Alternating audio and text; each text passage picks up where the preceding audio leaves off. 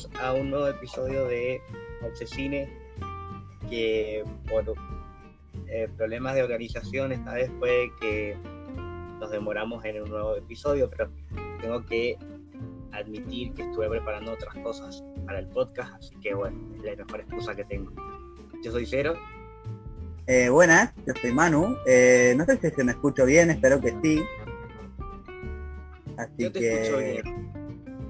Joya. Mientras vos me escuches bien, espero que después se escuche bien. Con todo Sí, esto de las llamadas. la última vez, sí. Sí. Así que bueno, Bueno, ver. veremos qué pasa. Pasemos directamente al tema de hoy, que es un tema eh, interesante de tocar porque vamos a, vamos a retomar este tema en el futuro. Bien. Sí, pero desde otro punto de vista.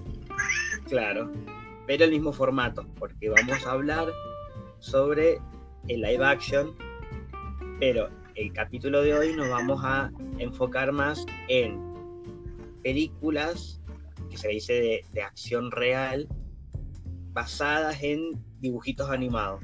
O sea, que en primer momento fueron dibujitos animados y después fueron, llegaron a la gran pantalla. Que además no recurren al, a la necesidad de meter algún personaje animado, Exacto. porque eso lo vamos a ver en otro capítulo. Hoy no. Es aparte eso, es, a ver, comprende casi lo mismo, pero básicamente es aparte. Sí, además que hay muchos tipos de live action, porque hasta dijimos, bueno, separemos las películas basadas en videojuegos, porque también hay muchísimas y no podemos meter todas acá, como que vamos a dejar muchas películas de lado. Entonces le podemos dedicar un capítulo de- en otro momento sobre el videojuego. Sí, no, sería muy extenso si llegamos a hacerlo. Bueno, y ahora vamos a hablar principalmente de las películas que no quedaron en las secciones especiales. Y son películas igual muy conocidas. Va, la mayoría. Algunas que yo me enteré haciendo la investigación de que tenían su live action. No, pero a ver, dentro de todo son medianamente conocidas, no es que pasan desapercibidos. Claro, igual hay algunas que sí pasaron desapercibidas, como por ejemplo Jet y los hologramas, que es un dibujito de los 80. Yo me acuerdo que lo veía con mi hermana y me enteré hace unos años de que iban a hacer el live action, pero después investigando digo, ya lo hicieron en el 2015 y fue un fracaso. Acá es como una historia de adolescentes que tienen una banda y nada más y no, no, no pegó la película. Y ya casi ahí está como A ver, cerca en lo básico. la de Josie, Josie y, la- y las gatimelódicas, que también fue un fracaso, la película.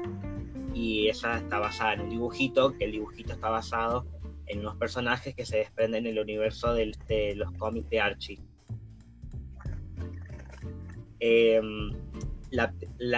Asterix es un cómic que llegó como animación en forma de película, una película animada que si no me equivoco fue para televisión o tal vez pasó por el cine. Y después llegó a ser la película live action, que es una película francesa en el 98. Eh, no, en el 99. El cómic es del 78. Y mm, no, no, en ningún momento fue una serie animada, pero sí fue primero dibujito y después fue live action, que el protagonista lo, lo interpretaba Gerard Depardieu, así que era una película eh, no con malas críticas, pero como que también pasó algo desapercibida. No es el caso de clásicos como Los Picapiedras, eh, que la, la segunda película, que es la que sucede en Las Vegas y que incluso cambiaron los actores, esta película eh, fue muy, muy, muy mal criticada y yo no la odio, pero como que no es de las mejores. Y después tenemos películas. Sí, perdón, sí. La de los picapiedra. Es que hay dos. Eh, sí, está buena, pero para como dijiste, decís vos, eh, no es para que la hayan criticado Claro, tanto. Es que hay casos peores, por eso decimos, bueno, tampoco es que salió tan mal. porque películas que se hicieron de culto dentro de... Sí, de live por eso. action, De las que vamos a nombrar ahora, por ejemplo, de He-Man y, el Amo- y los Amos del Universo, que está basado obviamente en el dibujito de los 80, y que ahora se va a hacer otro live action, pero con la superproducción que existe en esta nueva era del cine. Esperemos que sea mejor y no peor, pero no sé si era necesario. La que sí en algún momento fue un éxito, mm, tampoco rotundo, pero fue un éxito en, en el cine, que fue Meteoro, una película di- dirigida por las hermanas Wachowski, las que nos trajeron el- la saga de Matrix, con ese tipo de, de, de Sí. animación que le dieron, la película se destacó bastante. Eh, películas que sí pasaron desapercibidas o que en realidad nos enteramos, pero como que no les dimos bolas, fueron el live action de Mr. Magoo, que para mí era un dibujito que me gustaba mucho cuando era chico. Hicieron el live action en el 97 con Leslie Nielsen, incluso que era un actor que hacía el de la pistola desnuda, pero la película como que no, no pegó onda y creo que nadie se acuerda de esa película. Yo creo que la vi, creo que la vi. No estoy seguro que la haya visto, pero tengo una, creo que sí, pero pero no no no no es muy buena, no es muy buena. Empieza así como el dibujito y después como que el dibujito se vuelve en la persona y continúa la película. Bueno, no, yo no me acuerdo haberla visto, pero no, como que no me llamó la atención para nada. Y una que estaba en un dibujito que nunca vi, o sea, ponerle que vi uno o dos capítulos, pero no era de los que me gustaba porque ya estaba más o menos grande, que es el live action que hicieron de Ben 10, que después me enteré que después de la película, eh, la película fue para televisión, hicieron una serie live action con los mismos actores sobre la misma historia del dibujito. No sé si le fue bien, no sé, sí. Esto fue en 2000. ¿Ah, sí? Yo la película la vi. Yo me acuerdo que la película la vi. Porque antes yo veía Ben 10 en mis tiempos. Pero veía el primer dibujito que salió, no la porquería que transmiten ahora. O que han- empezaron a transmitir que es horrible. El- sí, no sé, hay como tres o cuatro versiones nuevas. Yo vi la original, la que la primera que salió. Y vi la película y a ver, no está mal, pero es para un público como justamente en ese tiempo era para niños, no es para gente grande, porque no tiene ni muy grande efecto, justamente porque fue lanzada a televisión, no fue al cine. En cambio, bueno, ahora quieren hacer otra live action con la misma productora porque los derechos los tiene ahora Disney, que es el live action que hicieron en el 99 del Inspector Gadget. Otro dibujito clásico que llegó al cine y que la primera película no fue un éxito, pero por lo menos la podemos reconocer. La segunda sí fue, que no la- nadie se acuerda de la segunda. Yo me, yo me acuerdo de la película del Inspector Gadget, está buenísima. Bueno, y un personaje que no sabíamos que era un live action, por lo menos yo no me acordaba, yo pensé que el dibujito había venido después de la película, fue George de la Selva. George de la Selva fue un dibujito de los años 70, creo, que quedó como muy olvidado y dijeron, bueno, hagamos la película. Y la película tuvo éxito, la verdad que sí. eh, y por eso después hicieron una versión animada más reciente y relacionada a esa película. Pero yo pensé que no era un live action, que primero había sido la película y después el dibujito. Que hay muchas películas que ha pasado eso. Ah, no, yo tampoco tenía idea de que era era el dibujito después la película. Sí, Siempre pensé que había sido la película y ya. Que también era un dibujito de los 80, creo. La película es del 94, interpretada el personaje principal por Michael Culkin. Y también hicieron una serie después de la película por el éxito que tuvo. A pesar de que es una película no muy querida por la gente que le gusta el cine. una película muy criticada fue El último maestro del aire del 2010, que está basada el dibujito Avatar. Y no superó ni cerca al éxito de la serie. Yo creo que el problema ahí, el problema con la película de Ang, porque Ang, se- el avatar, eh, no fue dentro de todo muy fiel al, a la- al dibujito. Pero a ver, es medio difícil también por un punto a favor, por darle un punto a favor, es difícil concentrar en una película quizás de una hora y media cuatro temporadas de un dibujito animado. Claro. Bueno, y no sé si sabías vos, pero el año pasado llegaron al cine dos fracasos rotundos de dibujitos clásicos, que fue, uno fue Imposible, no sé si vos la viste alguna vez ese dibujito, el año pasado hicieron la película de action, y la otra fue No. la peor de todas, que fue la película de Dora la Exploradora. sí, esa, o sea, vi los trailers, pero ni de, ni de broma veo la película. Lo que invirtieron, pero fue como hicieron un intento de competencia con Jumanji, pero no, no llegaron ni ahí. Además de que encima era una Dora la exploradora No, live action de, de Dora la, la adolescente, encima ni siquiera es la niña. Pero estas son las películas que no van a estar en las Sí. secciones especiales, así que pa- pasemos por favor a los ejemplos más importantes.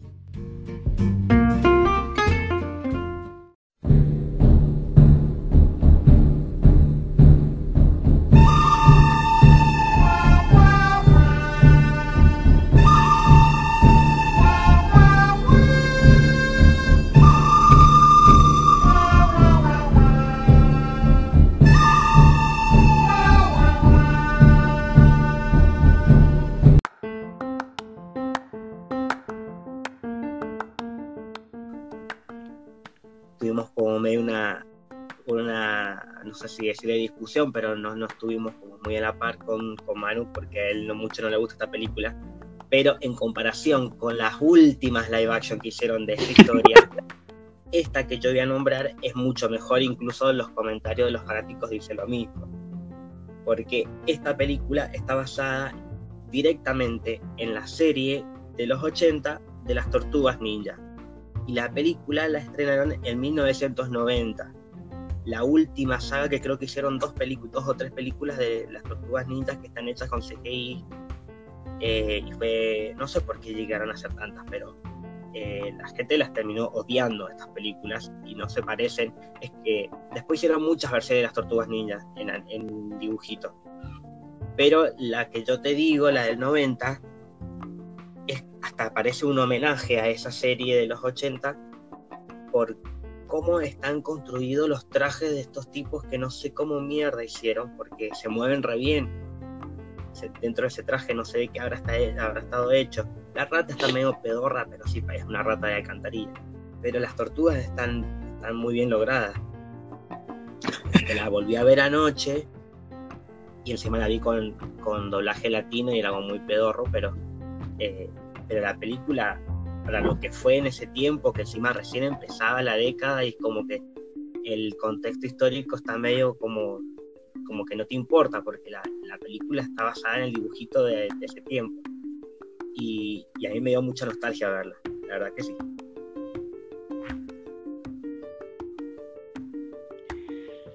no Bien. opinar. bueno. Omito opinión. Eh, yo voy a hablar del ejemplo malo. Eh, a pesar de que haya, han habido, porque sé que hay una adaptación que tiene como dos o tres secuelas, Cuatro, o sea, como cuatro, creo que son tres o cuatro películas. Y Sí, Ah, bien. Son cuatro. Pero vamos a hablar de una adaptación en específico que eh, fue hecha plenamente por la plataforma de Netflix. Estamos hablando de Dead Note, el conocido anime que se hizo muy famoso por la, por la serie, por el manga que se vio, que, que se publicó y mucha gente, yo creo que mucha gente se inició en el mundo del anime por Dead Note. Puedo apostarlo muchísimo. Yo creo que mucha gente le empezó a gustar el anime o a consumir es, este tipo de dibujitos, por así decirlo, eh, gracias a Dead Note. Yo me considero parte de ese grupo. Yo, a ver, más allá de que había, antes veía Dragon Ball y de ahí no salía, eh, cuando empecé a ver Dead Note, empecé a ver un montón de anime, muchísimo, o sea, un montón de, me abrí muchísimo al mundo del anime. Eh, está genial, la, por ejemplo, el- la serie está genial, es buenísima, el contexto, todo, todo lo que pasa, obvio que tiene su tono exagerado, típico, pero está genial. Y la película que sacó Netflix, que fue en el 2017, eh, la adaptación que sacó, la verdad que no tuvo mucho éxito y el público la destrozó. La hizo, la, la, la hizo pedazo. Por lo que estuve averiguando, tuvo un 24% de aceptación en lo Puede ser. en el IMB, puede ser. Sí, en IMDb ¿Se llama? en realidad van con otro porcentaje, pero. Uy, pero después puede tema ser. ¿Por qué? Yo la vi anoche. La vi anoche y, y no, no me gustó porque no me gustó. No, no. Todo se resuelve muy rápido. Las personalidades de los dos actores principales no se ven reflejadas. Eh, solamente hacen unos guiños y ya de cómo es cada personaje en, el anime y chao, no, no, es que son idénticos, o sea, estaría bueno si fueran un poquito más apegados al personaje real, o sea, al del anime. Y, y el cómo terminó, puedo apostar que lo hicieron el cómo terminó para sacar una segunda parte, pero como la hicieron, la destrozaron, creo que no va a haber y nunca Sí, la van a sacar. Esta película es que Espero. eh, lo único que respetan de la historia original es a Ryuk y el cuaderno. Todo lo demás no tiene nada que ver con la historia original, pero nada, ni cerca. Es como diciendo, nos vamos a ir a la otra punta y es aburrida, es ilógica, es tonta, es una- la peor versión que podría haber hecho, porque encima la historia original sucede en Japón, acá en Estados Unidos, y la adaptación cultural también se despega demasiado. Es como, todo mal con esta película. Lo único que tiene bueno es la animación de Ryuk. Nada más. Ah, A mí no me gustó. A mí no me gustó la animación de Ryuk. O sea, lo vi muy humano, ¿me entendés? La versión japonesa es espectacular.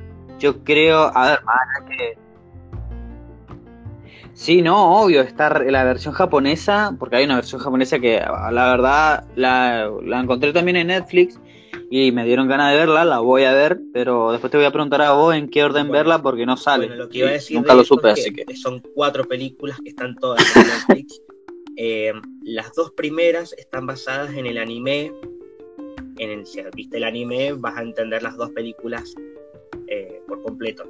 Las dos últimas, o sea, la tercera y la cuarta, están basadas en el universo de Death Note, pero no están ni en el manga ni en la serie. Porque son personajes que no. Claro, Ah, ¿se lo sacaron de la galera? A las, a las otras historias. Pero no te digo, que, o sea, no están basadas ni en el manga ni en el, ni en el, ni en el anime. Bien, bueno, pero no quiere. Después de verla, vemos qué onda. Así que en el ejemplo amado queda Dead Note. Lo único que me gustó fue la voz de Ryuk, que fue lo más parecido que encontré. Solo y únicamente. Es lo único que es similar. Lo, o sea, por ahí lo más. Imagínate que lo más apegado al anime Sí. fue lo único que, que sentí. Después el Bueno, resto no. no. En el ejemplo, el ejemplo feo, Continúen. vamos a decir que es un ejemplo feo porque es una película de bajo presupuesto. y a veces como que hay muchos que no les gusta esto, aparte es del 80, pero está basado en un dibujito mucho más viejo de los años 40 creo, por lo menos su, creación, su primera versión, que fue Popeye. Esta película yo le tengo cierto cariño porque fue la primera película que vi en mi vida en una sala de cine. Obviamente que yo en ese tiempo no existía cuando estuvo en las salas, pero el tema fue porque esta película, cuando se estrenó en Argentina, no llegó porque estábamos en plena dictadura todavía. Entonces acá llegó mucho tiempo después. Seguramente cuando yo la fui a ver, yo tenía creo que 5 o 6 años. eh, tiene que haber sido alguna porque me, me llevó mi papá. Y sé que la- no era un estreno del cine, pero tiene que haber sido una función especial, porque yo me acuerdo de haberla visto en el cine con él. Fue la primera película que vi. Y anoche la volví a ver, y de esto que me acuerdo es que la Wow. película, si bien, como dije, es de bajo presupuesto, es súper fiel al, al- a la serie, al dibujito, en cómo son los personajes en cómo están articulado de los personajes y, y en cómo, cómo se establecen los vínculos. Porque tenemos el personaje principal, que es Popeye, que es un marinero que viene, que es un cafizo, pero él cuando come la espinaca se hace fuerte. Era, una, era un dibujito donde había mucho, mucha comedia de, de física, de, de, golpes y de que se, se caían y qué sé yo. En la película pasa igual. Olivia es igual. Todo el mundo va a decir lo mismo. Es igual Olivia. Está muy bien hecho. Y, mm, y Brutus es bastante parecido. Nada más que es un personaje súper secundario y es el antagonista. Yo lamentablemente solamente la encontré con doblaje español. Y hay voces que dan miedo como están hechas. no sé por qué, pero si pueden llegar a buscarla con el idioma original en inglés, el Popeye lo, está interpretado por un joven Robin Williams, así que eh, no es un. O sea, es una película que si bien hay muchos que la odian, hay muchos que la queremos, entonces por eso queda como el ejemplo feo, ¿viste? Como queda ahí, y no sabemos qué onda. Estoy seguro que vos no la has visto. Sí, es como raro. Yo me acuerdo, tengo imágenes de Robin Williams como Popeye, pero de la película no me acuerdo nada. No me acuerdo ni de Olivia, ni de Bruto, ni nada. Tengo la imagen de Robin Williams como, como Popeye, chao, nada más. Está ahí, está en YouTube, pero con muy mala calidad y con doblaje español, así que no sé si la van a querer ver ahí. Eh, bueno, y estos fueron los tres ejemplos del bueno, el malo y el feo.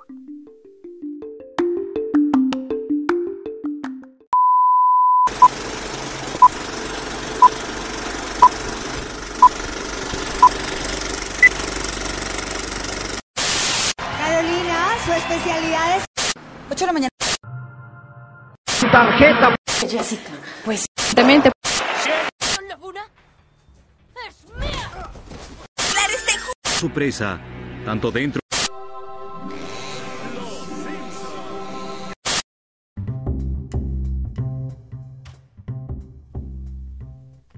Hay muchas series, especialmente series japonesas, hicieron su versión live action de algún anime.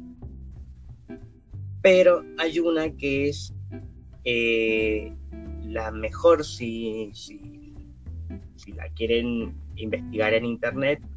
Eh, según los fanáticos es la mejor versión que podrían haber hecho live action. Incluso tiene la misma cantidad de capítulos.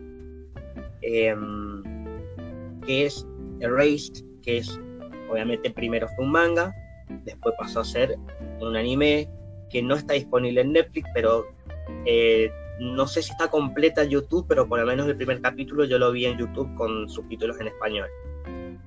Eh, y Netflix compró los derechos, eh, en realidad la, serie ya la estaban haciendo en Japón y Netflix la compró para poder pasarla a la plataforma, pero no es producción original, completamente original de Netflix, aunque sí la pueden ver por ahí, cuando empiecen a ver el logo, obviamente. Y la serie es súper fiel a la historia original. La única diferencia que hay es que eh, la serie dura un poquito más, porque los capítulos de anime siempre duran 22 minutos más o menos. La serie, cada capítulo dura media hora porque tienen un poco más de, desarrollo de los personajes, de las situaciones.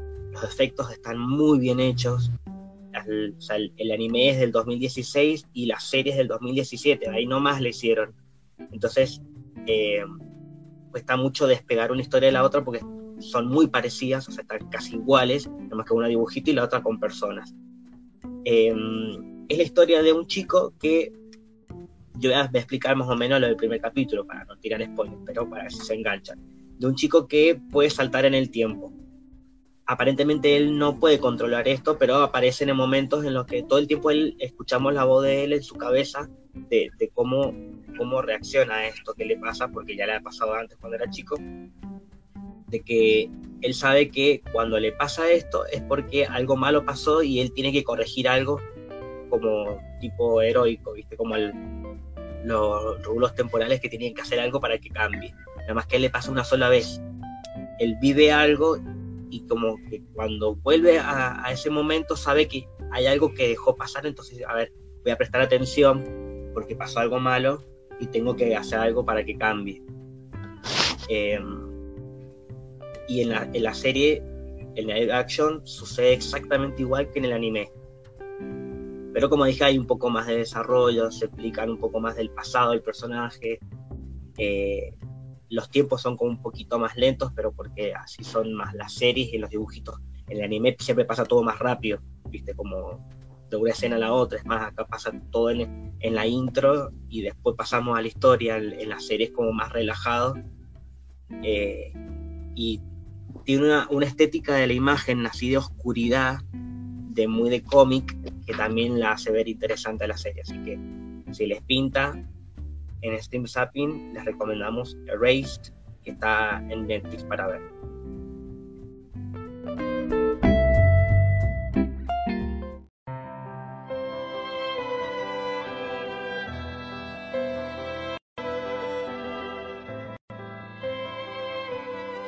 Hola, buenas tardes.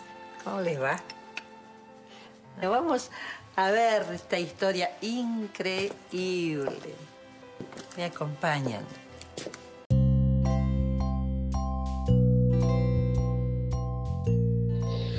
Bien, en toda sección y en la mayoría de las películas siempre hay una para el olvido. Esa que desde el principio se vio venir que iba a ser mala, ya de por sí esta se veía que era mala, solo y únicamente por la portada. Sí, duele mucho decirlo. Por más que tenga el nombre y que te llame la atención, porque formó parte de la niñez de gran parte de, de los que estamos oyendo hoy en día, eh, estamos hablando de Dragon Ball Evolution. Fue una... Creo que es... A ver, sé que hay más, pero están hechas por el fandom. Son como fan arts. eh, de Dragon Ball. Es la primera o creo que la única que se hizo como una producción, por así decirlo, a nivel cinematográfico. Llegó a la sala de cines en el 2009. eh, la pueden encontrar en YouTube ¿Está en YouTube? por si se quieren animar a verla. Pero la verdad es... Sí, está en YouTube. Yo sí, sí. Sí, anoche, anoche la, encontré en YouTube. Ya la había visto, pero la había visto por otra plataforma. Y después, no sé por qué, que estaba buscando información y salía que se podía ver en la plataforma de YouTube. La busqué y sí está. Así que, eh, la verdad es malísima. Es de principio a fin es malísima. El actor no, a ver, no es que a ver, tampoco los personajes tienen que ser exactamente iguales, pero no es muy fiel a, a la historia original de Dragon Ball. Tratan de dar una explicación, pero no, no, no cierra del todo. El maestro Roshi no, no pega, Bulma tampoco. mm, No, nada, cero, nada, pero absolutamente nada pega, nada, o sea, no es que no, no cierra nada, no, hay- siempre nunca te termina de gustar, no, no es que le agarrás el ritmo y decís, bueno, la voy a seguir viendo, llega un momento en que la querés sacar. A mí me pasó y la, y la paraba y me ponía a hacer otras cosas y la seguía viendo, pero Sí. es casi como un insulto al, al anime, a Dragon Ball. Básicamente la historia se basa en los principios de, por así decirlo, de Dragon Ball. Muestran a Piccolo como el villano, que en su tiempo lo fue, pero cuando Goku era chiquito, no cuando ya era grande. Y Goku no sabía que era Goku, ¿me entendés? O sea, no sabía que era Saiyajin ni nada de eso, cosa que en el anime es totalmente diferente. Perdón, las animaciones son malas. Piccolo está hecho de una manera horrible, ¿no? Te da impresión verlo. Parece más un alien, un extraterrestre, pero feo, más que Piccolo, no parece Piccolo. Así que, y después hay una parte en que sucede que es como la épica, no tiene nada de épico porque no tiene sentido alguno. No tiene sentido alguno. Pasan de una escena a otra y no encontrás relación entre las mismas y como que te perdés. En un momento te perdés y decís, ¿cuándo pasó esto? ¿En qué momento pasó de una cosa a la otra, de una escena a la otra? llega un momento en que apresuran mucho la película y nada, y termina así, como que la hacen muy larga al principio y al final como que cierra muy de golpe. Vos decís, ¿qué pasó? ¿De cosa, me perdí? terminemos, terminemos porque ya. Así que...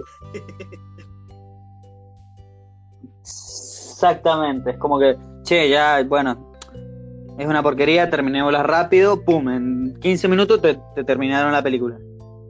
Así que Dragon Ball Evolution queda en pantalla invisible, queda para el olvido. Yo creo que muchos del fandom la odian, no les gusta. Es una película muy olvidada, es súper olvidada, es muy olvidable. Yo creo que hay muchas películas que se ha hecho el fandom que están 10.000 veces mejor hechas que esta, te juro. Que Cortometrajes, me que- yo he visto cortometrajes. es ¿Ah? Goku es como un Goku pincho, yankee, que nada que ver con el original, que él es inocente toda su, toda su vida. Sí. O sea, él es un chico bueno, no es el chico el, el popular. Y mm, nunca va a la escuela, además es re bruto. No. Y, y lo otro es que cuando, cuando se transforma en gorila gigante, Sí, es porque ve la luz de la luna, no por lo es que creo que pasa lo, lo, lo contrario en esta película. Es al revés, no sé, como un eclipse, cuando hay eclipse se convierte. Sí, en la película, bueno, yo no lo quería mencionar, pero bueno. Eh, cuando se convierte en Osaru, eh, en lo anime es porque ve la luz de la luna.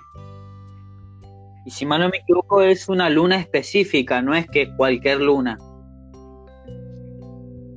Y además se transforma en Osaru. un- a ver, lo que explica Dragon Ball, medianamente hasta donde yo sé, que un personaje se transforma en Osaru solo y únicamente cuando tiene la cola.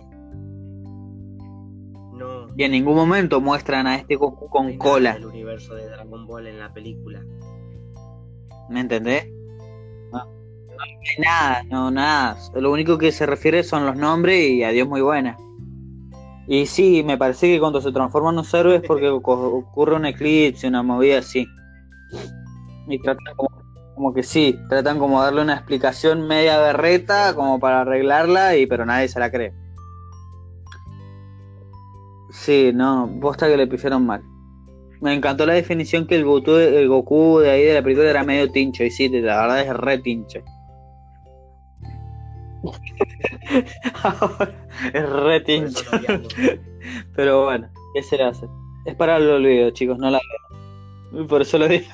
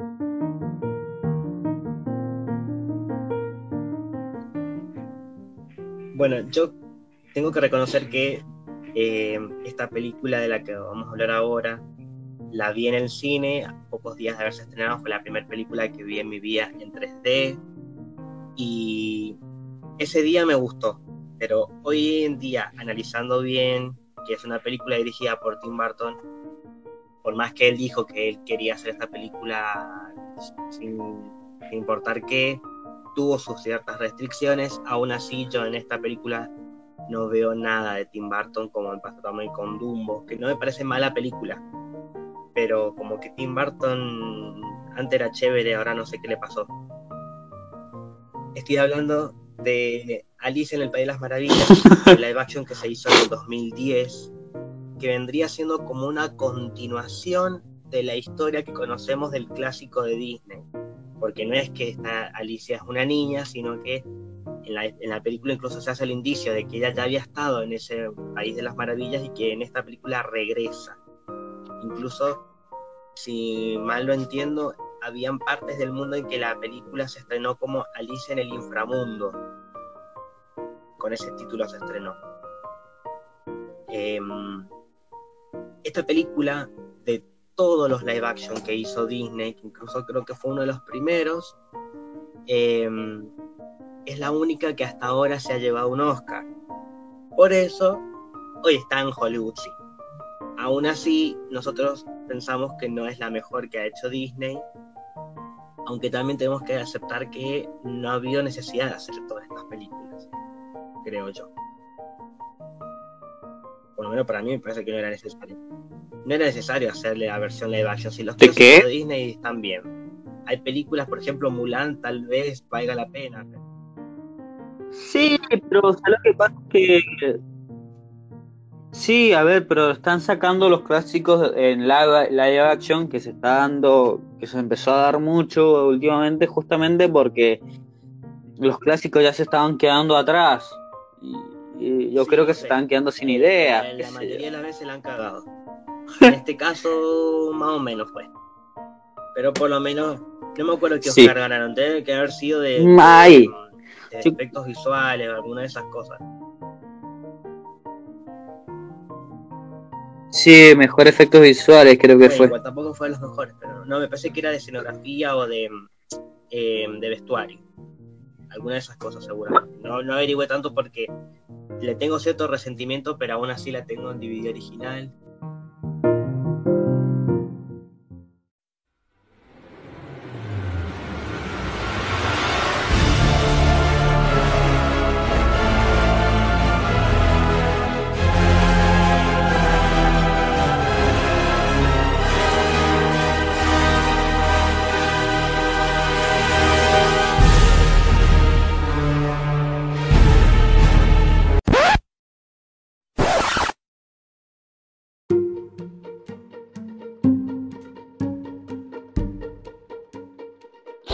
Bueno, en esta sección siempre desglosamos más allá de la película, tratamos de hablar de un personaje específico, de cómo se fue desarrollando y cómo pasó de ser, no sé, cómo se superó, cómo avanzó, cómo creció. Y en este caso vamos a hablar de live action de Maléfica, que es el live action de La Bella Durmiente. Por si no lo sabíamos. La gente no lo sabe, aunque no lo crea. No, es que es verdad. es que es verdad. La... Hablando con una amiga, me dice, justamente estaba viendo la película, o sea, anécdota aparte, nada que ver, ahí lo resumo corta, y le digo, estoy viendo la película Maléfica, ah, está genial esa peli, sí, es un clásico de Disney, le digo, no, no es un clásico, sí, le digo, un clásico, no, a ver de cuál, de la Bella Durmiente, le digo, no, nada que ver, sí, le digo, y peleando, peleando, peleando, después le digo, buscalo en internet, le digo, y lo buscó y me terminó dando la razón. Dice, mira, no tenía ni la más pálida idea de que era la adaptación de La Bella Durmiente. Justamente, ah, Ah, tiene mi edad. Tiene mi edad, así que no voy a decir mi edad, pero está en la... o sea, tendría que saberlo, ¿me entendés? O sea, no sé. De paso en la película lo dice, ¿me entendés? La película al principio de la película, bueno, la vi dos veces, pues está genial. Al principio y al Sí, final o sea, lo bueno. dicen. hay muchos indicios de la historia original. La, la, como que está muy cambiada.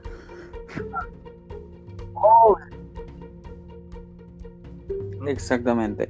Bueno, cuenta la historia, cuenta la historia, desde otro punto de vista de la Bella Durmiente, justamente. Eh, cuenta del punto de vista de la mala, de Maléfica, justamente, de que no es tan mala. Cuenta una historia de origen, empieza una historia de origen y de cómo fue desarrollándose a ser la protectora del reino mágico, por así decirlo, que siempre estaban en confrontamiento con el reino de los humanos.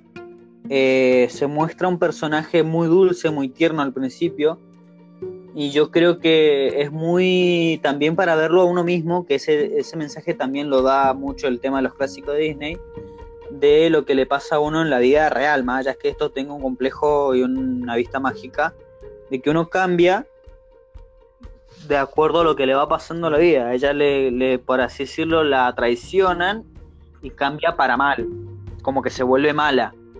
Pero en el fondo no es mala, es un osito de peluche, por así decirlo.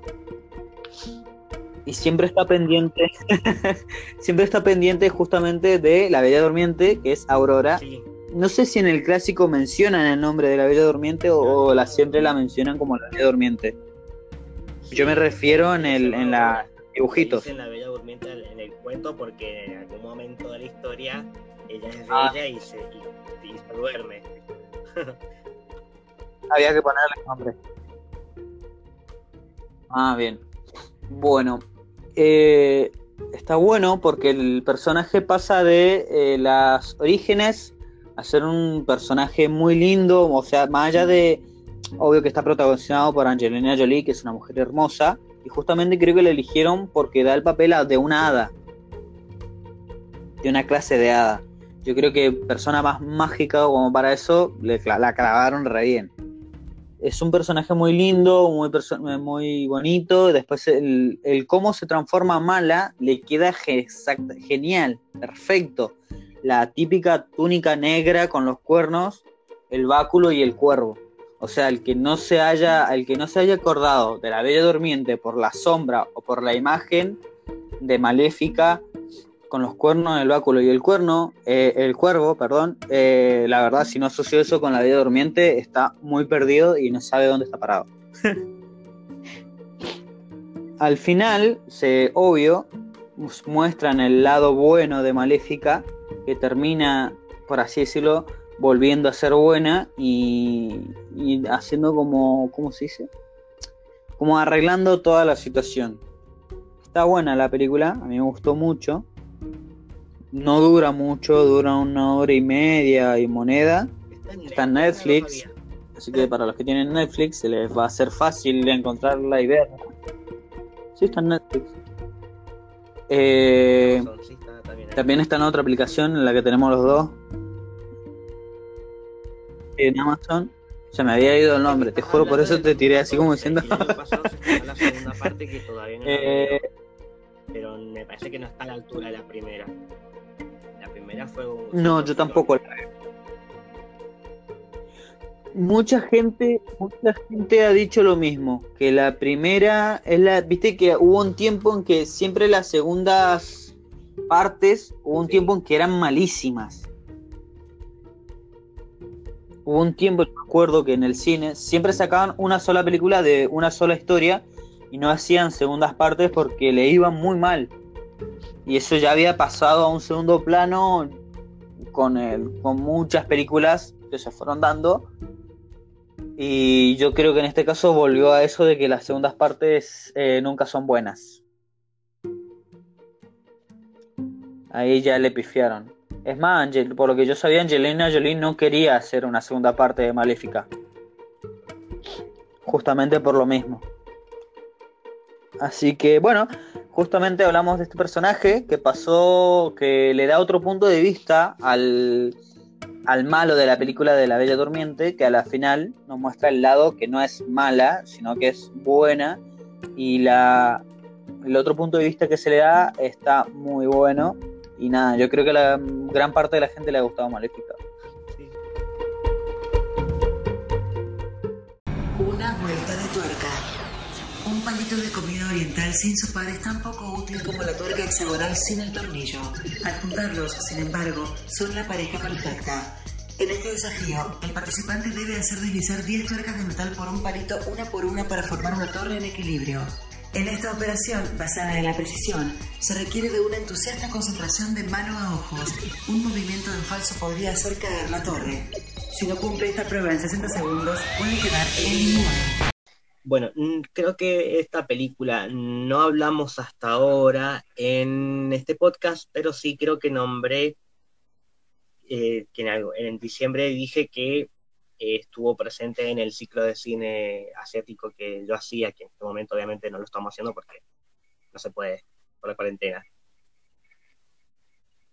Pero hoy Manu tiene Sí. un minuto para Ah, de la- versión live action de un clásico del estudio Ghibli, fue La tumba de las luciérnagas, que tuvo dos adaptaciones live action. Una, si no me equivoco, fue en el 2005, que se hizo para televisión y que dura dos horas y media más o menos, porque esa adaptación fue como un homenaje que se cumplía de no sé cuántos años de la guerra que había tenido Japón y que venía justo para representarla con esta película. Y en el 2008 hicieron una versión que sí llegó a los cines de Japón, eh, live action, y que es la que la gente más le ha gustado. Te dejo un minuto para que la recomiendes porque esto es vuelta de tuerca. Bien, La tumba de las luciérnagas.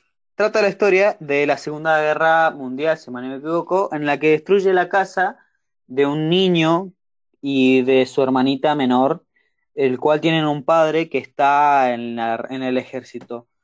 Eh, se van dando ciertas circunstancias en que la vida los va golpeando, más allá de que también pierden a su madre en eso, en el que se van a la casa de eh, una tía y pasan por distintas situaciones en el que siempre lo van golpeando. La película llega muchísimo al corazón, muchísimo al alma. El anime te llega muchísimo más que la película de live action, pero no le quita el énfasis y el entusiasmo que tiene. Para mí eh, está muy bien hecha, muy bien lograda. Obvio que tiene un final diferente, distinto, pero sigue sin quitarle toda esa emoción que tiene y que te llega al corazón y al alma. Por eso yo recomiendo La tumba de las luciérnagas en anime y en live action. redondo. Eh, lo único que te faltó Clavado. es que esta película la pueden encontrar Clavado. en en español. Y también la, la versión anime también está. Ah, en- bueno. Bueno, bueno. Eso sí. Sí, está en YouTube, está la... Yo encontré la de la Sí. una, de la, la que, la de la hora y media. Claro, La de dos horas y media no la encontré. Una, un emisión, una emisión especial. Eh, la que vos encontraste es la, la del 2008, que esa es la que te digo que se estrenó en los Ah, bien. y es la de la que acabas de hablar.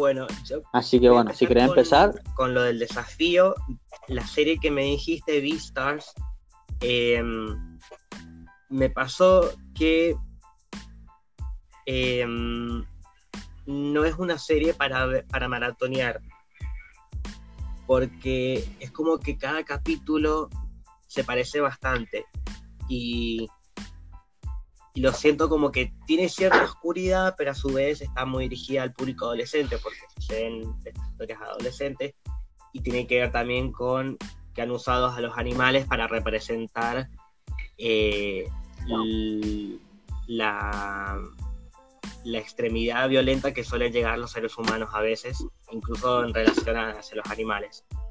Y está bueno como lo han hecho, pero si fueran seres humanos es una serie de adolescentes en la escuela.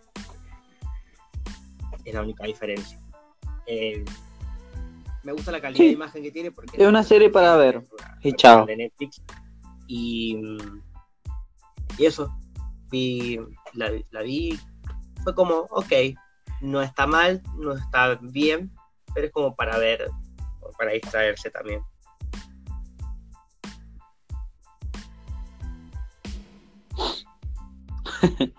yo, bueno, de las de la serie que me recomendaste, eh, Ragnarok, me gustó mucho.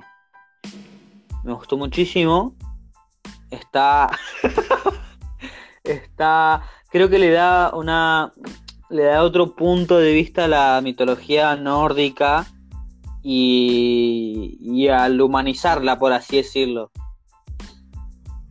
Cada capítulo es muy diferente al otro y de acuerdo, por lo menos yo sé algo de la, sé algo, no mucho de la no- mitología nórdica y el que sepa y el que la ve son muy pocos, son ocho capítulos, ocho, ¿verdad? Sí. Seis, bueno, perdón, mala mía. Y en los seis capítulos, por capítulo te vas a dar cuenta, te, por lo menos vas identificando personajes de la mitología nórdica. Por lo menos yo identifiqué a cinco.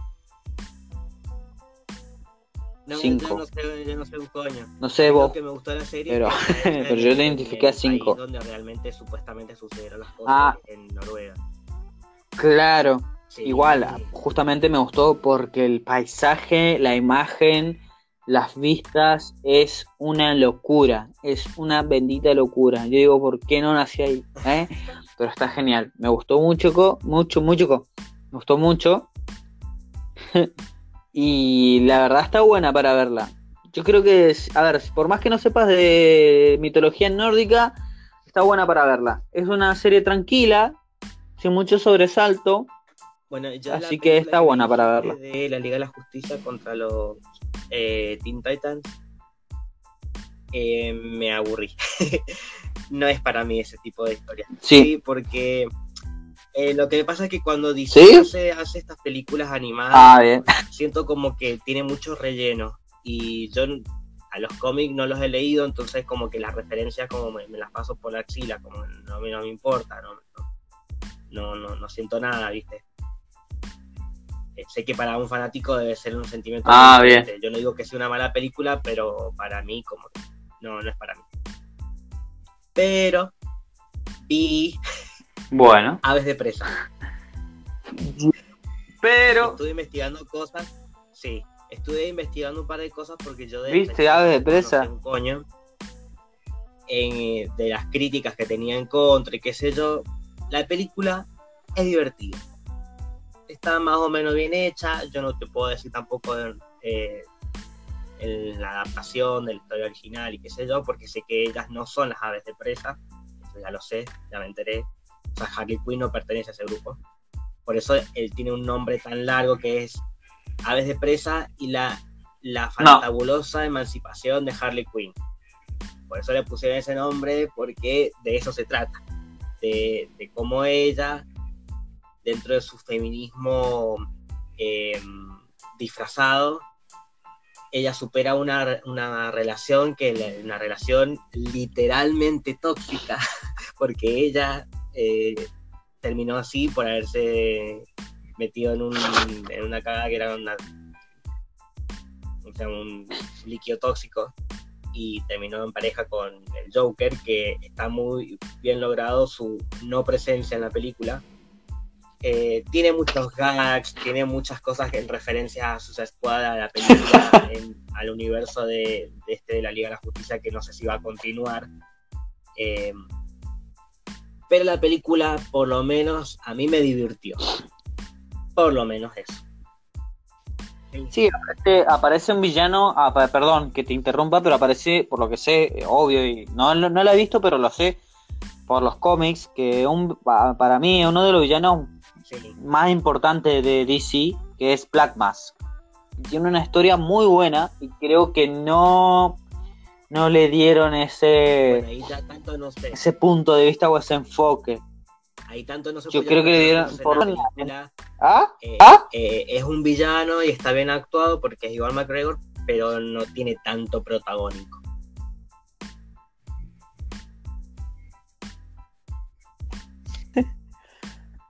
Continuando con los desafíos, eh, vi las dos películas, las vi.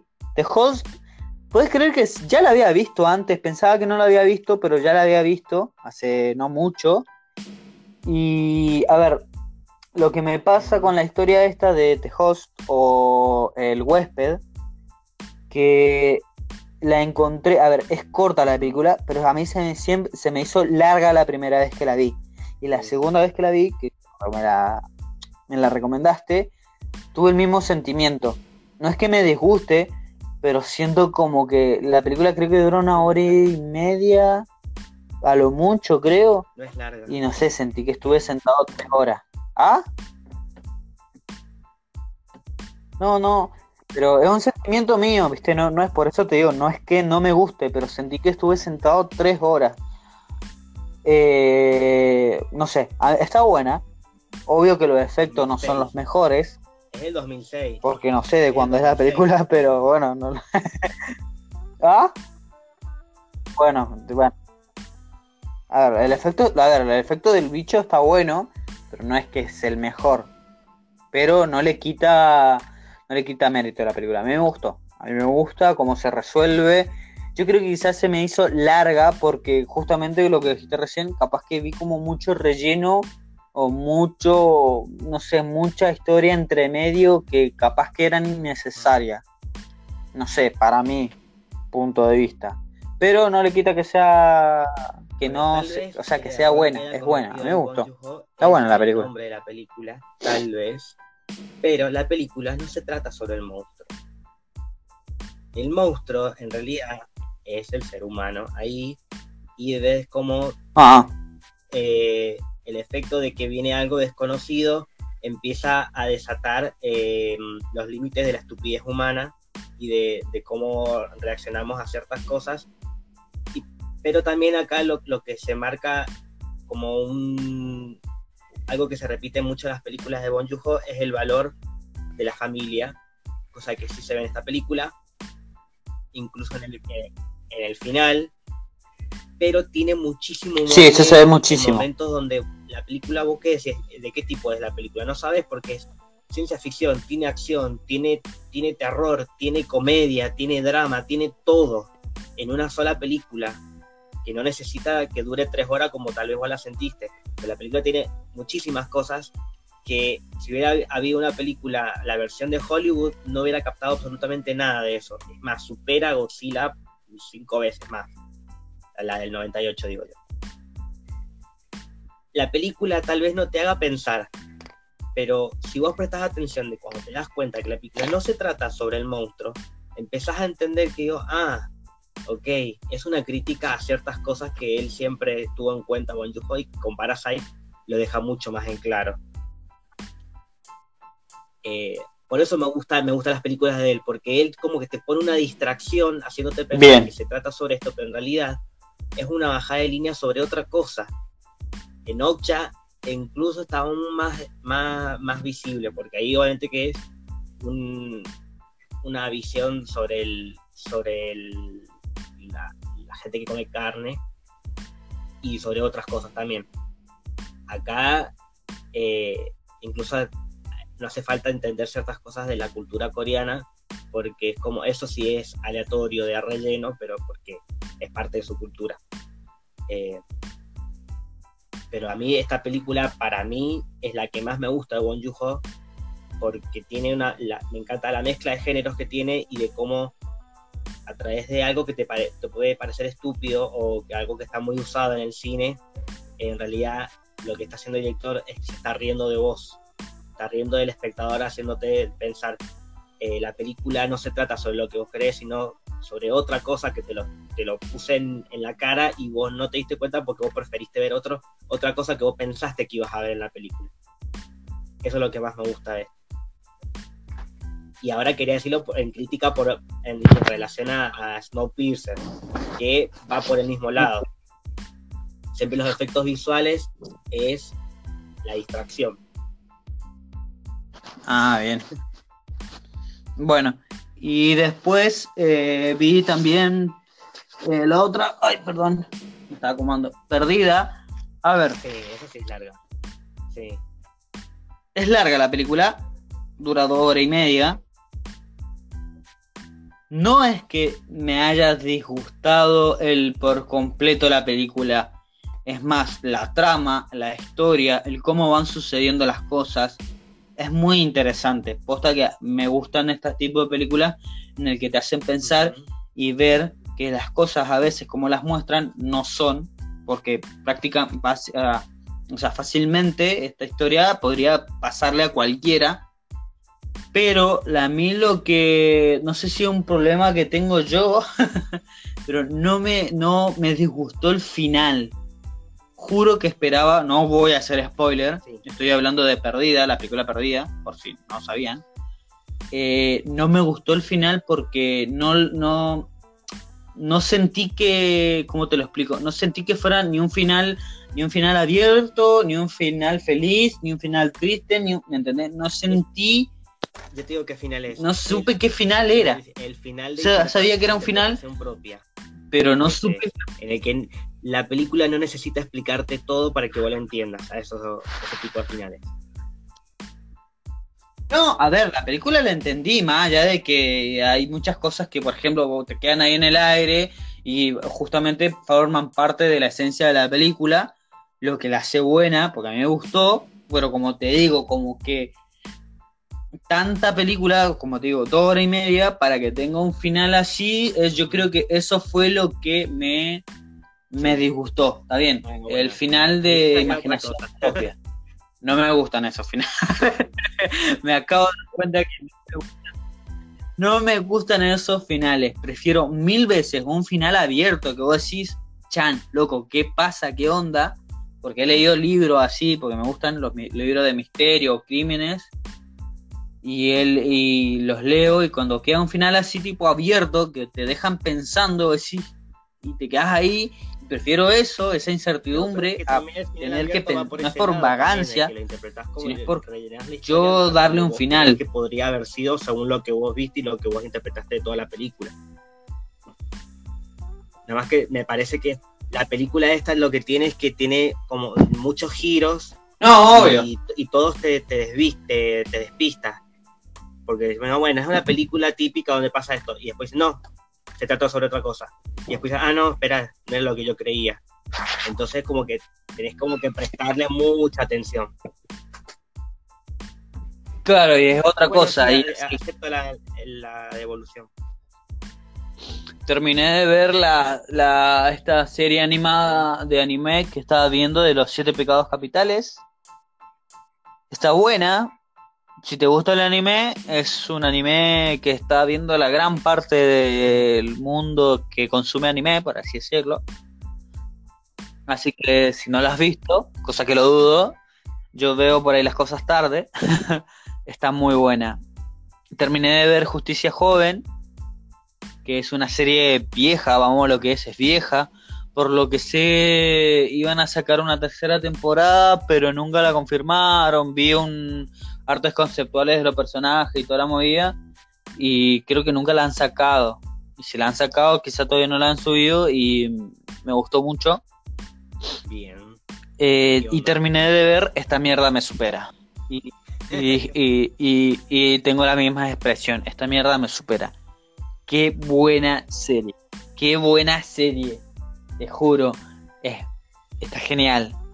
Está buena porque como que el episodio, eh, le agarré el hilo de que los episodios son muy tranquilos, Sí. pero al final siempre pasa algo que vos decís que te dan ganas de ver el otro, ¿me entendés? Esas series están geniales, por lo menos para mí. que que te te. Ah, hermano, o sea, Sí. justamente empieza como termina, por así decirlo, y sin tirar tanto spoiler. Pero no, está genial, está genial, está muy buena, está muy buena. El punto de vista que le dan está muy buena. Y de películas vi Batman Ninja, que tenía ganas de verla, la encontré en Netflix y la vi. No me encantó. Sí, es un anime. No me encantó. Pero está buena para verla un día que estás al pedo. Y ahora como estamos todos los días al pedo, es, es recomendable. No, y eso, y otras, bueno, otras películas que he visto, pero son Bueno, las yo, típicas que siempre vuelvo a ver, así que... Vi eh, Spotlight, que se estrenó en, en Latinoamérica con el nombre de En Primera Plana, que está basado en historia real. De, creo que es a principio del, del 2000, por ahí pasó todo esto, y cuando descubre, o sea, de- por distintas razones, son unos periodistas que retoman un caso que habían dejado de lado, eh, en el que el- tienen un jefe nuevo y les dice, no, quiero que, que vuelvan a hacer una nota sobre esto, que investiguen sobre esto, una nota bien hecha, porque quedó como medio colgado.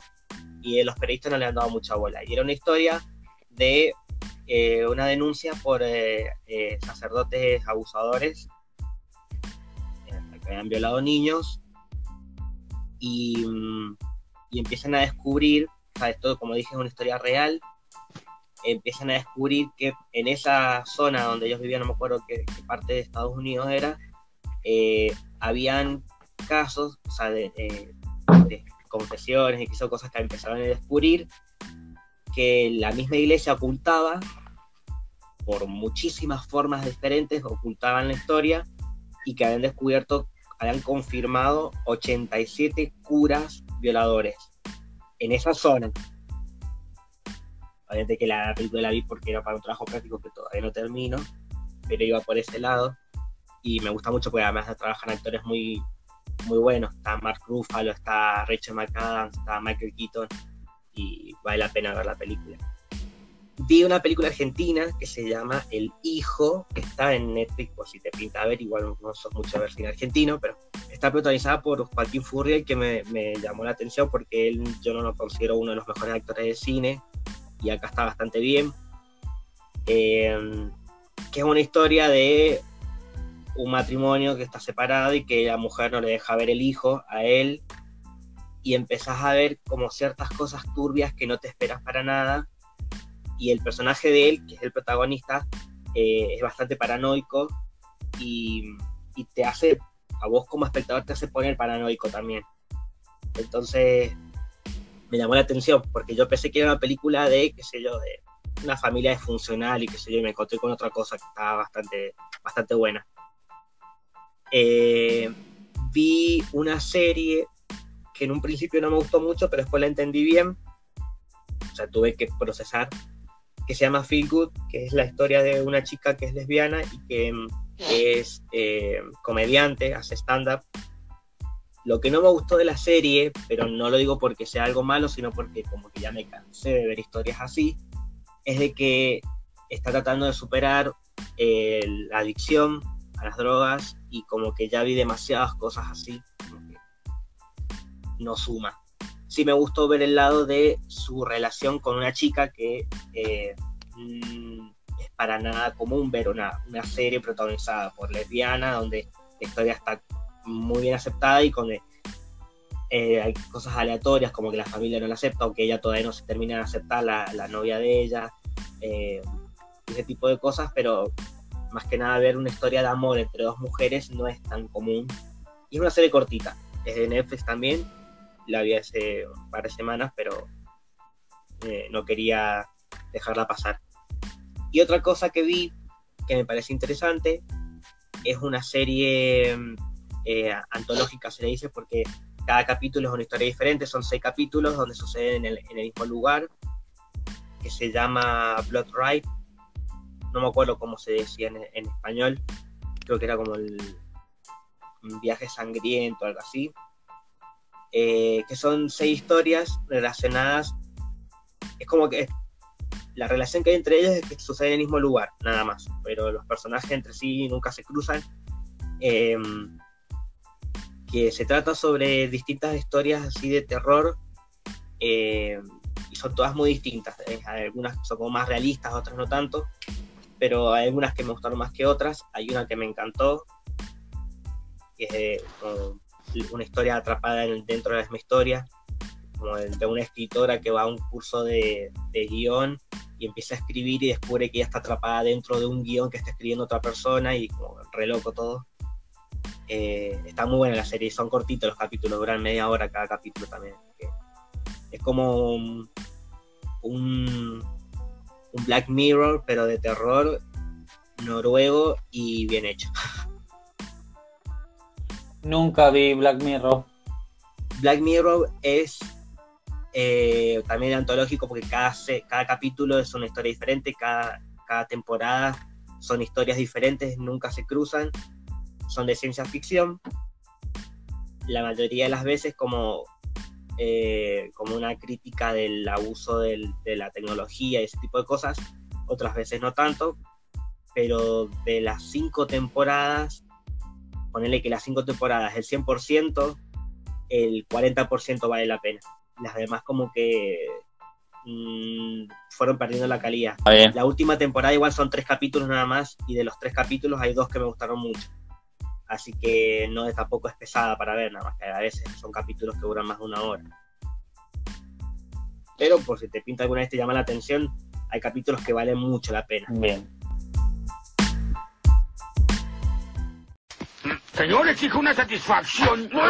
¡Estás loco! Lo reto a un duelo. Este sujeto está loco. ¿Aceptará o es un cobarde? Un cobarde nunca haría esto. Adiós.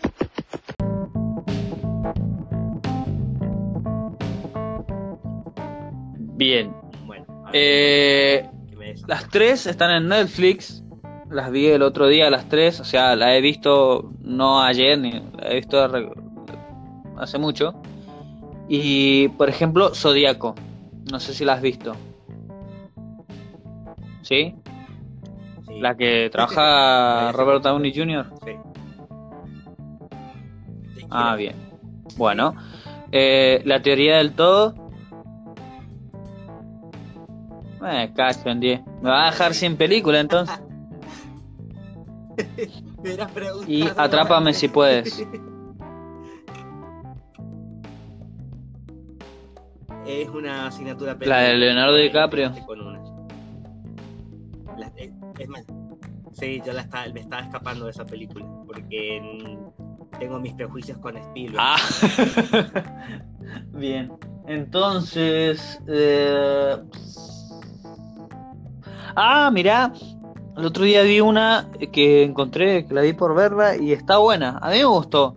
Eh, se llama Perdí mi cuerpo. Eh, está en mi lista y la quise ver en el laburo y me quedé dormido en el trabajo, imagínate, pero no por aburrida, sino porque estaba hecho bosta. Ah, Y después me, me colgué de verla. pero Listo, entonces ver, esas dos. Atrapame si puedes. Atrapame y Perdí mi cuerpo. Y perdí mi ¿Y cuerpo. vos?